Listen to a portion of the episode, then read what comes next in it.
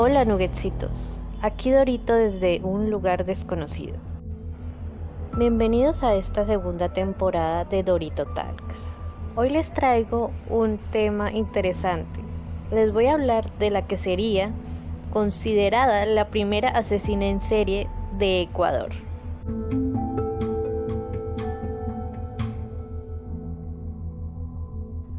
El 2020 ha sido un año bastante triste y violento, y no ha habido excepción ni siquiera en la provincia de Pifo, Ecuador, un lugar bastante tranquilo en donde este año, entre junio y noviembre, han ocurrido varias tragedias a manos de una sola persona. A finales de octubre conocemos a Lisa Caiza, una mujer que, según las investigaciones, había asesinado a sus dos hijos de 5 y 9 años. Al comienzo hubo una gran discusión al respecto de esto porque la mujer también presentaba algunos signos de envenenamiento y tuvo que ir al hospital mientras que seguían haciendo la investigación de lo que había sucedido en su casa. Así que mientras Lisa se estaba recuperando del envenenamiento, las autoridades allanaron su casa y descubrieron que, aparte del crimen que había cometido en contra de sus hijos, había cometido uno más. Describen que dentro del hogar había un olor a putrefacción exagerado y que cuando la revisaron descubrieron debajo del lavaplatos un cadáver cubierto de cemento y una lona. A simple vista no pudieron descubrir quién era la persona que estaba bajo esa lona, ya que habían pasado varios días y el cadáver estaba casi completamente descompuesto. Pero unieron ese caso con la desaparición de otra persona y llamaron a sus parientes y estos confirmaron que él era a quien estaban buscando. Estos sucesos, este encuentro del cuerpo ocurrió el 28 de octubre. Bien, pues la familia había reportado a este hombre desaparecido el 23 de octubre y la última vez que lo habían visto había sido una noche en la que él salió sin contarles a dónde se dirigía. Cuentan también que después de esa desaparición empezaron a recibir llamadas anónimas de una mujer que les pedía dinero porque les decía que el amigo de ella, o sea, su familiar, había estado secuestrado y que el secuestrador pedía 8 mil dólares para su liberación.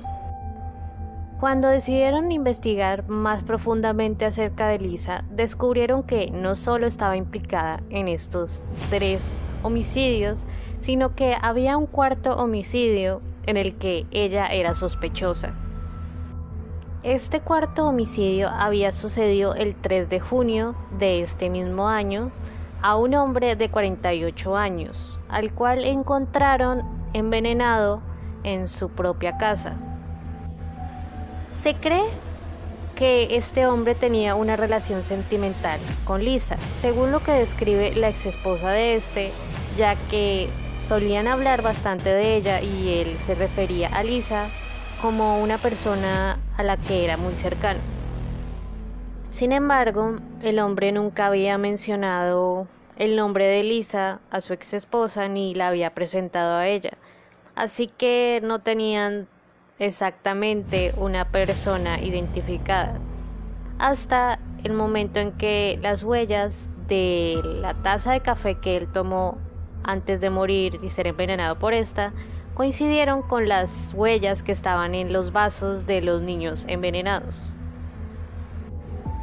Pero aunque suena increíble, Lisa todavía tiene aún más intentos de homicidios y un homicidio más del cual se le acusa.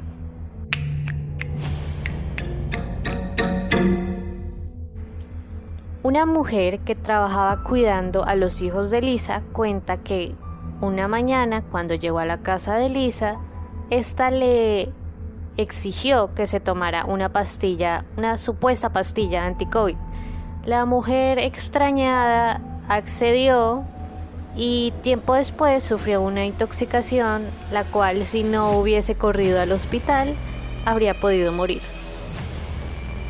También se le hicieron preguntas a la familia de Lisa, la cual respondió que el 2 de septiembre habían tenido una reunión familiar donde ella estaba invitada y que después de eso todos resultaron intoxicados y debido a esa intoxicación la madre murió.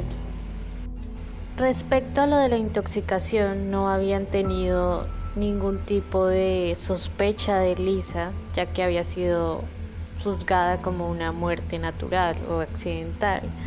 Pero después de revisar el tipo de productos que usó para envenenar a sus hijos, resulta lo mismo que bebió su familia el día de la fiesta.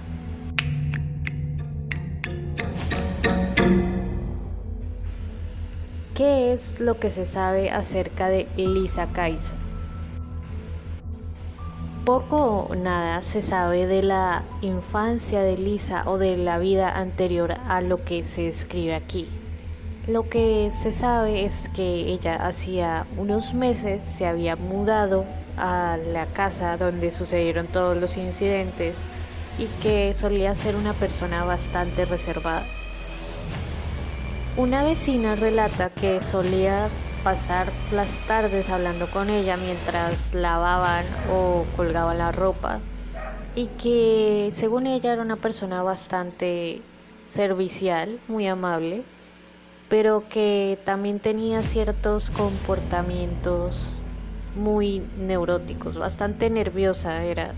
De hecho, decía que en los días que ocurrió el incidente de la muerte del hombre que fue envenenado en su propia casa, Lisa solía fumar bastante y tener un comportamiento muy errático.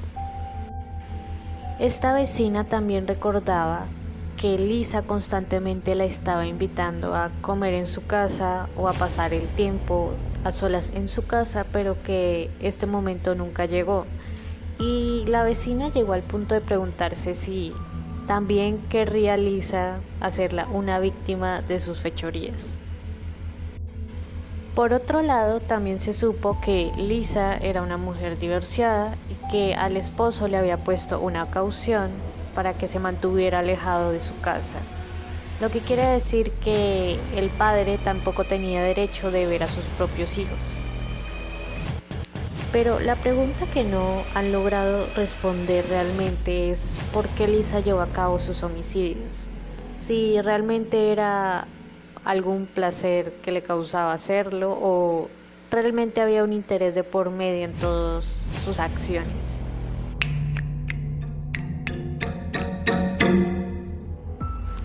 Por un lado está el joven que encontraron debajo del lavaplatos de su casa el cual tuvo un interés monetario hacia su familia y trató de sacar ventaja de ello, la cual nunca logró.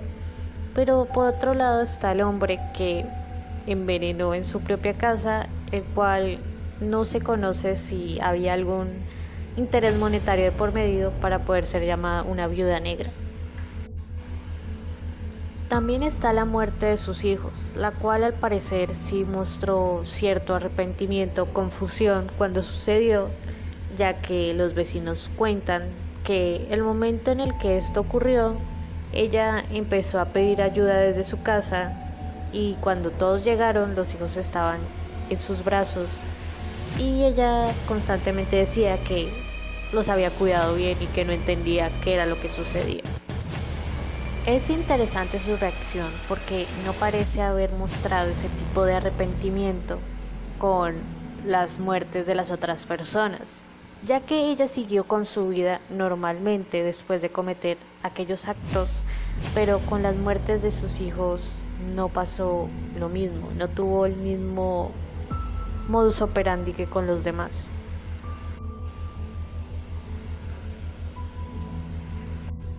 Podemos hacer varias suposiciones, como que realmente fue un accidente y no fue planeado, la muerte de sus hijos, ya que también ella estaba intoxicada, o puede ser que si haya sido algo planeado, que ella haya creído que podría envenenar a sus hijos y fingir que era un accidente, o tal vez no fue una muerte planeada como ella quería.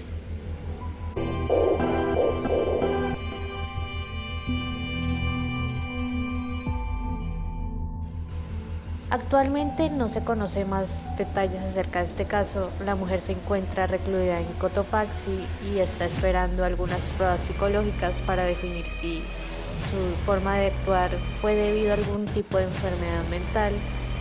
Probablemente pague de 22 a 25 años por las muertes de sus hijos, pero se desconoce si va a ser juzgada también por los demás crímenes de los que se acusa. ¿Y ustedes qué piensan? ¿Creen que sea una viuda negra tratando de recibir algún tipo de beneficio monetario respecto a estas muertes? ¿O realmente es una persona que mataba por placer? ¿O quizás tiene alguna enfermedad mental? No se sabe. Pero lo que sí podemos decir con toda seguridad es que esta es la primera asesina en serie de Ecuador.